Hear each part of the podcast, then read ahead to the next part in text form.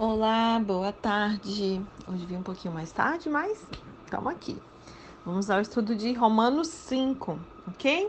Paz e alegria. Então a gente vê, ele fala assim: tendo sido, pois, justificados pela fé, por quê? Do 4 para trás, ele fez uma série de explanações, trazendo um equilíbrio ali sobre essa questão da lei, da fé, dessa obra, obra redentora de Jesus, o que que implicou né, essa morte e ressurreição na cruz de Jesus e nós tendo fé nessa obra, crendo nele, aceitando esse sacrifício por nós, reconhecendo isso, fomos justificados. Então é como se ele falasse, olha, então, entendendo tudo isso, né, tendo sido pois justificados pela fé, aí por causa disso nós temos paz com Deus, por nosso Senhor Jesus Cristo, por meio de quem obtivemos acesso pela fé a esta graça, na qual agora estamos firmes e nos gloriamos na esperança da glória de Deus. Então, não é meramente, gente, quando ele fala aqui, né, paz com Deus, não é meramente um sentimento subjetivo, ai, eu estou sentindo uma paz de espírito, mas é sobretudo uma posição objetiva. É um novo relacionamento com Deus. Antes, a palavra diz lá em Colossenses 1, 21, Efésios 2, 16, que nós éramos o quê? Nós éramos inimigos de Deus, né? Mas agora nós somos os seus amigos. Agora nós temos paz com Deus por meio dessa fé em Jesus. Pela fé nós temos acesso a essa graça, agora a gente está firme nisso, nos gloriamos na esperança da glória de Deus. Esse acesso, né? Jesus ele nos introduziu na presença de Deus. Ele rasgou aquela cortina pesada do templo, o véu foi rasgado, né, que fazia essa separação entre Deus e o homem. Amém? Conforme você pode conferir na sua Bíblia em Mateus 27, no verso 51. E ele menciona sobre a esperança da glória de Deus, a confiança do cristão de que o propósito para o qual Deus o criou vai acabar sendo realizado. Amém? É, verso 3. Não só isso, como se isso fosse pouco, ainda tem mais, né? Mas também, olha o que o apóstolo nos diz: nos gloriamos nas tribulações, porque sabemos que a tribulação produz perseverança. A perseverança, um caráter aprovado. E o caráter aprovado, esperança. E a esperança não nos decepciona, porque Deus derramou seu amor em nossos corações por meio do Espírito Santo que ele nos concedeu. Vamos fazer uma pausa aqui para a gente conversar sobre esses é, versículos 3, 4 e 5. Né? Então, ele menciona sobre nos gloriarmos nas tribulações. É, e aí não é por causa da tribulação, ok, gente? Estão trazendo um equilíbrio aqui. Não é que a gente é, se gloria das tribulações, é nas tribulações. É nelas, passando nelas. Paulo, ele não propõe aqui um conceito mórbido da vida, não, mas é uma vida alegre e triunfante. Amém? Você se gloriar durante, enquanto estiver passando por provação. A gente estudou isso na carta é, de Tiago. Amém? O cristão, ele pode se regozijar no sofrimento, por quê? Por saber que esse não tá, a gente não está sendo é, destituído de significado. É, faz parte do propósito de Deus produzir um caráter ilimbado ali nos seus filhos. Amém? Ele menciona sobre a esperança que não nos decepciona. A esperança do crente, ela não deve ser equiparada a esse otimismo infundado que o mundo tem. Pelo contrário, se trata de uma certeza bendita do que? Do nosso destino futuro. Baseia-se o que? No amor de Deus, revelado pelo Espírito Santo e objetivamente demonstrado na morte de Cristo. Paulo ele avançou da fé para a esperança e daí para o amor, conforme 1 Coríntios 13, 13. Né? Também você pode conferir lá em 1 Tessalonicenses 1, 3. E ele vem falar aqui que Deus ele derramou do seu amor no nosso coração por meio do Espírito Santo que ele nos concedeu. O verbo no original, né, ele denota uma situação de um presente resultante de uma ação no passado, tá? Então, quando nós cremos pela primeira vez em Cristo, o Espírito Santo ele derramou o seu amor nos nossos corações. E aí esse amor ele continua habitando em nós. Eu quero recomendar para vocês aquelas que não conhecem o livro, não fizeram um estudo esse ano com Mulheres do Reino. É, no Spotify eu deixei disponível o estudo do livro Amor, o Caminho para a Vitória de Kenneth Reagan. Eu digo que todo cristão precisa estudar esse livro. Quem quiser, tem os áudios completos desse estudo maravilhoso lá, para você aprofundar um pouco mais sobre isso e crescer no amor do tipo de Deus, né? Então, conforme Romanos 5:5, o amor de Deus ele foi derramado no nosso coração. Não tem essa de que eu não consigo amar. Não consigo perdoar. Isso para mim eu não perdoo, é imperdoável. Eu não consigo amar fulano, ciclano, beltrano. Você não sabe o que fez comigo e tudo mais. Amado, você tem condições de amar e não é um amor é, é, humano, não. É do amor do tipo de Deus, é amor ágape. É um amor sacrificial. Jesus ele deu um, um novo mandamento. Que você ame o próximo como ele te amou. Morrendo na cruz por você negando a própria vida em prol da sua, né? Então o amor ele sofre o dano, o amor ele não pensa em si mesmo, o amor ele pensa no outro em primeiro lugar, né? O amor, você pode dar uma estudada assim a fundo em 1 Coríntios 13. Eu tenho certeza que isso vai revirar você do avesso. Se já não fez e pode fazer de novo para ver o quanto nós precisamos aprender a andar em amor. Afinal, a fé só opera pelo amor. Podemos fazer o que for, Podemos ter o dom de profetizar, toda a ciência, você sabe, pensa no quarto querubim ungido. Se não houver amor, não adiantou de nada. Então é um assunto que a gente precisa dar um pouco mais de atenção, né? E aí nós sabemos aqui que é Deus derramou do seu amor no nosso coração, ou seja, no nosso espírito. Graças a Deus por isso. No verso 6, é, ele diz assim: De fato, no devido tempo, quando ainda éramos fracos, para ele falar que éramos, quer dizer que nós não somos mais, concorda? Então, no momento determinado, no plano redentor de Deus, conforme a gente confere, né? No, no, na, na, na, plenitude dos tempos ele veio. Você pode conferir Gálatas 4,4, Marcos 1, verso 15. Então, no devido tempo, no momento determinado no plano de, redentor de Deus, Cristo morreu pelos ímpios. O amor de Cristo ele se baseia na livre graça de Deus. Não é resultando de um mérito que porventura seja inerente ao objeto desse amor, que são seres humanos. Na realidade, é derramado sobre nós a despeito desse nosso caráter indesejável. Então ele diz: de fato, no devido tempo, quando ainda éramos fracos, Cristo morreu pelos ímpios. Dificilmente, verso 7, haverá alguém que morra por um justo. Embora pelo homem bom, talvez alguém até tenha coragem de morrer. É tipo assim, né? Nós éramos nem justos, nós éramos nem bons quando Cristo morreu por nós. Talvez se fôssemos bons, a pessoa poderia falar assim, ah, porque era bom, então ok, mas nem isso nós éramos. É isso que ele está falando. E verso 8: Mas Deus demonstrou seu amor por nós. Cristo morreu em nosso favor quando nós ainda éramos pecadores. Para eu falar que eu era pecadora, quer dizer que eu não sou mais. Aquelas que já estão estudando há mais tempo comigo sobre esses assuntos sabem que isso não vai te causar estranheza. Mas talvez ao ouvir isso pela primeira vez, você pode achar que eu tô falando alguma heresia. Maíra, como assim eu não sou mais pecadora? Tá doida? Bom, é uma questão de natureza. A gente, né, à medida que a gente for estudando, isso vai consolidando aí no coração de vocês, vendo o que a palavra diz sobre isso, né? A obra de Jesus, ela foi completa Amém? Então era uma questão de natureza. Hoje nós temos a natureza de Deus, a vida de Deus em nós. Nosso espírito foi recriado, nós estávamos mortos espiritualmente e a gente nasceu de novo da água e do espírito. Amém? Então nós éramos pecadores. Ele morreu por nós, em favor de nós, quando ainda éramos pecadores. Amém? Por seu sangue.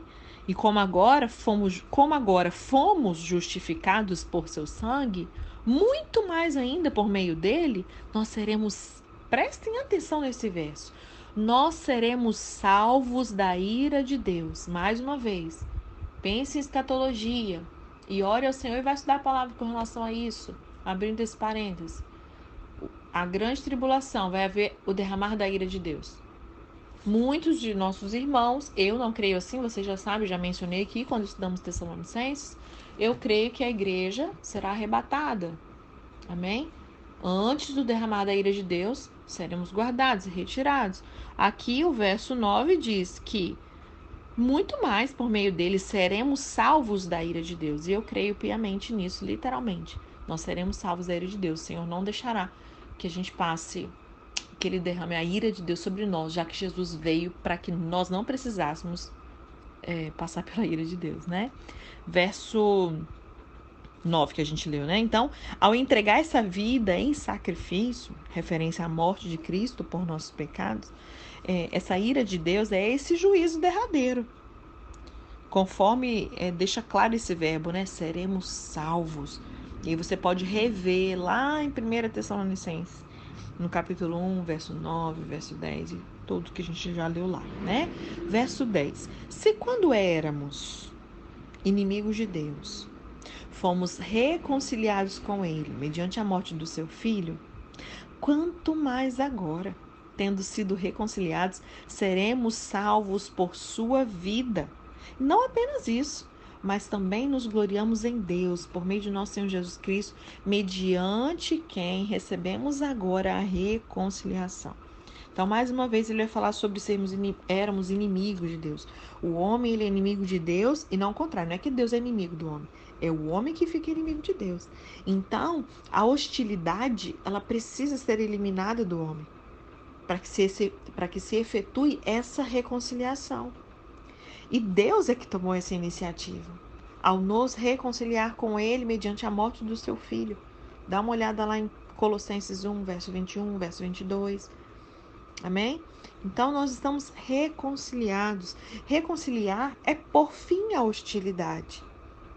E é relacionar-se de perto com esse termo justificar, como mostra né, esse, esses paralelos aí do verso 9, verso 10, ou seja, no 9 ele fala, olha, fomos justificados, no 10 ele fala, reconciliados, no verso 9 ele fala, por seu sangue, no verso 10 ele fala, mediante a morte do seu filho, Verso 9 ele fala: seremos salvos. Verso 10, seremos salvos também, salvos por sua vida. Essa referência, né, a uma perpétua vida em ministério de Jesus Cristo, ressurreto a favor do seu povo, conforme você pode conferir na sua Bíblia em Hebreus 7, no verso 25. Então, como fomos reconciliados enquanto éramos inimigos de Deus, seremos salvos também, porque Cristo vive para nos salvaguardar. Ok? Verso 11, já li também, né? Não apenas isso, mas também nos gloriamos por meio do nosso Senhor Jesus Cristo, mediante quem recebemos agora a reconciliação. Essa reconciliação, assim como a justificação, é uma realidade presente para nós cristãos. E isso já é um grande motivo de regozijo, né? Verso 12, ele vai falar da morte em Adão e a vida em Cristo. Portanto, da mesma forma como o pecado entrou no mundo por um homem, e pelo pecado entrou a morte, assim também a morte veio a todos os homens, porque todos pecaram. Por quê? Porque era questão de natureza. Concorda, gente? Tipo assim, nasci, o que, que eu tenho a ver com o erro de Adão lá no Éden? Porque era questão de natureza, da humanidade. É... Aí, verso 13. Pois antes de ser dada a lei, o pecado já estava no mundo. Mas o pecado não é levado em conta enquanto não existe lei. Todavia, a morte reinou desde o tempo de Adão até o tempo de Moisés. Olha o que as Escrituras diz. A morte reinou desde o tempo de Adão até o de Moisés, mesmo sobre aqueles que não cometeram pecado semelhante à transgressão de Adão, o qual era um tipo daquele que haveria de vir. Então, aqui do verso 12, que a gente vai continuar lendo, até o verso 21, a gente vai ver um contraste. Ele vai sempre expor um contraste entre Adão e Cristo. Adão, Adão ele introduziu no mundo o pecado e a morte. E Cristo ele trouxe a justiça e a vida. E essa comparação que foi iniciada aqui, né, no verso 12, ela vai ser completada lá no verso 18, a gente vai chegar lá daqui a pouco. Esses dois versículos, eles resumem o trecho inteiro. Esses dois homens, eles também resumem, de certa forma, a mensagem do livro até agora. Adão, ele representa a condenação do homem, né? Que a gente vê do capítulo 1, verso 18 até o capítulo 3, verso 20. E Cristo representa a justificação do crente, que vem aqui do capítulo 3, verso 21 até o 5, verso 11. né? No verso 12 ele menciona sobre a morte física. Nós sabemos que a morte física ela é uma punição pelo pecado. É também o símbolo da morte espiritual que separa o homem definitivamente de Deus, né? É, quando ele fala assim, todos pecaram, não é uma repetição do 3, verso 23. O contexto ele mostra que o pecado de Adão, ele envolveu o restante da humanidade na condenação e também na morte. Nós começamos a vida sem a mínima possibilidade de vivê-la sem pecado. Nós a começamos com uma natureza pecaminosa. Conferem na sua Bíblia Gênesis 8, 21. Também Salmos 51, verso 5. Salmos 58, verso 3. Efésios 2, verso 3. Quando eu menciono esses textos assim para vocês lerem, é interessante. Eu imagino que quando você estuda aqui no Talmidim, você está com seu caderninho aí, a caneta na mão, né? Você pausa o áudio, anota os versículos para você abrir sua Bíblia e conferir. Combinado? É, verso. Nós lemos até o 14? Isso. Nós lemos até o 14, né? Aí ele fala que o pecado não é levado em conta, no período do período em que não havia lei, a lei mosaica, né? O homem ele não era culpado de pecado, tipo transgressão, porque a transgressão requer um mandamento. Lembra que a gente falou sobre isso ontem? E aí, como a morte é a punição pelo pecado, as pessoas de Adão até Moisés, elas estavam envolvidas no pecado de outrem, a saber, o pecado de Adão. E no verso 14 ele fala: é, Todavia a morte reinou desde o tempo de Adão até de Moisés, mesmo sobre aquele que não cometeu o pecado, semelhante à transgressão de Adão, o qual era um tipo daquele que haveria de vir. Adão, por seu pecado, ele trouxe a ruína universal para a raça humana. E aí, nesse aspecto, é como se ele fosse o protótipo de Cristo, que, mediante um só ato de justiça, aleluia, ele trouxe bênçãos universais. E existe essa analogia, na verdade, né, que se faz por contraposição. Vamos ao verso 15. Entretanto, não há comparação entre a dádiva e a transgressão. Pois se muitos morreram por causa da transgressão de um só, muito mais a graça de Deus, isto é, a dádiva, o presente pela graça de um só homem, Jesus Cristo, transbordou para muitos.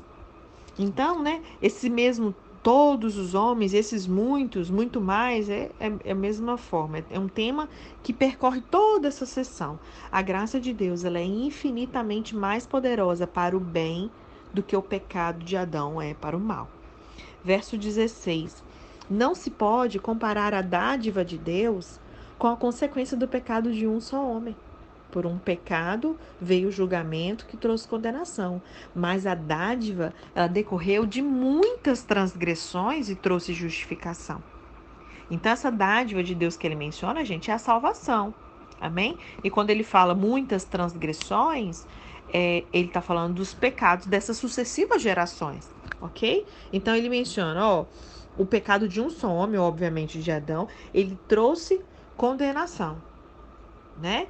Mas é, a dádiva que decorreu dessas muitas transgressões, ou seja, o presente de Deus, que é a salvação, ela veio como resultado é, desse sacrifício expiatório, dessas muitas transgressões, esses muitos pecados das sucessivas gerações, e trouxe para nós justificação. Verso 17: Se pela transgressão de um só a morte reinou, lembra que nós lemos aqui que verso 14, a morte reinou desde o tempo de Adão até o de Moisés. Era a morte reinando. E ele fala assim, por meio dele, muito mais aqueles, esses aqueles se refere a nós também, né? Muito mais aqueles que recebem de Deus a imensa provisão da graça e a dádiva da justiça reinarão em vida por meio de um único homem, Jesus Cristo. Quando a gente pega ali Apocalipse 22, verso 5, 2 Timóteo 2, verso 12, a gente vê que o nosso reino futuro, de nós crentes com Jesus Cristo, nós reinaremos em vida no futuro e agora. Nós somos sim uma igreja triunfante. Vão passar por dificuldades, tribulações? Sim, Jesus nos avisou. Não acredite nesse evangelho diluído que só tem coisa boa, só mar de rosas. Isso não existe. Conto de fadas, lorota, né? No mundo tereis aflições. mas tem de bom ânimo. E aí, a partir do momento em que você conhece essa verdade, você começa sim a reinar em vida.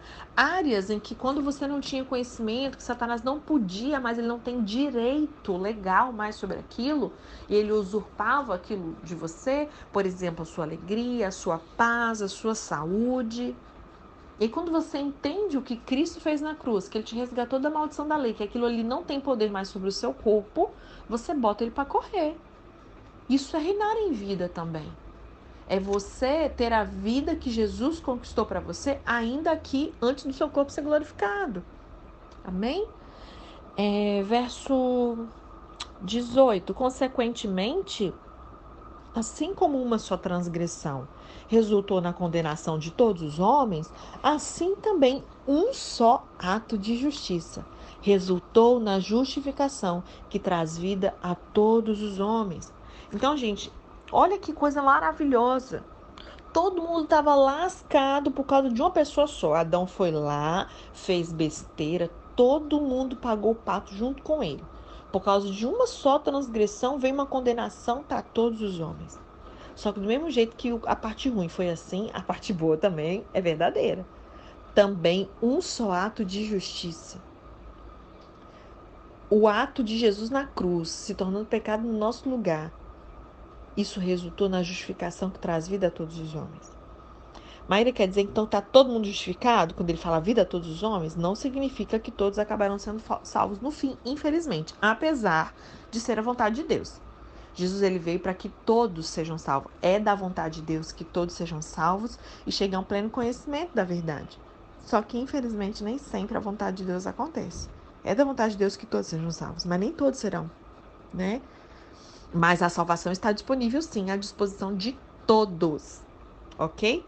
Para ser eficaz, né, essa dádiva gratuita de Deus, a pessoa precisa aceitar isso. É, verso 19: Logo assim, por meio da, da desobediência de um só homem, muitos foram feitos pecadores. Então, por causa da desobediência, desobediência de Adão, nós somos feitos pecadores. Mas, vamos terminar de ler o versículo? Assim também, por meio da obediência de um único homem, Jesus, muitos serão feitos justos. Então, é, esse feito justos é uma referência a essa condição, a essa posição diante de Deus. Dá uma conferida na sua Bíblia. Vou até abrir aqui para a gente ler juntos. Esse a gente vai ler juntos. 2 Coríntios. Muitos devem saber de qual esse tema, né? Dependendo da sua história de vida, isso aqui é o seu lema. 2 Coríntios 5, 21. Deus tornou-se pecado por nós, né? Aquele que não tinha pecado, para quê? Para que nele nós fôssemos feitos justiça de Deus. Aleluia. Então nós fomos feitos justiça de Deus. OK? Então, quando somos feitos justos, é essa referência dessa nossa condição. Essa é a nossa posição diante de Deus. Justos. OK? É, e aí ele não está falando aqui de uma mudança de caráter, porque o nosso caráter ele é moldado e transformado. Ele está falando dessa posição diante de Deus. Seu espírito foi recriado, você foi reconciliado com Deus. Amém? E aí, a parte do seu caráter, da sua alma e do seu corpo, você tem uma responsabilidade com relação a isso. Né? É, e aí, essa questão da nossa mudança de caráter e tudo mais, existe a doutrina da santificação. Ela é desenvolvida aqui depois nos capítulos 6 e 8 ok? Verso 20, a lei foi introduzida para que a transgressão fosse ressaltada. Lembra que eu falei? A lei ela veio para avultar o pecado, deixar o pecado em evidência. Mas onde aumentou o pecado, ou seja, em algumas versões, onde abundou o pecado, transbordou, superabundou a graça a fim de que, assim como o pecado reinou na morte, também a graça reine pela justiça para conceder vida eterna mediante Jesus Cristo, nosso Senhor. Ai, eu amo esse capítulo 5 de Romanos. Meu Deus do céu.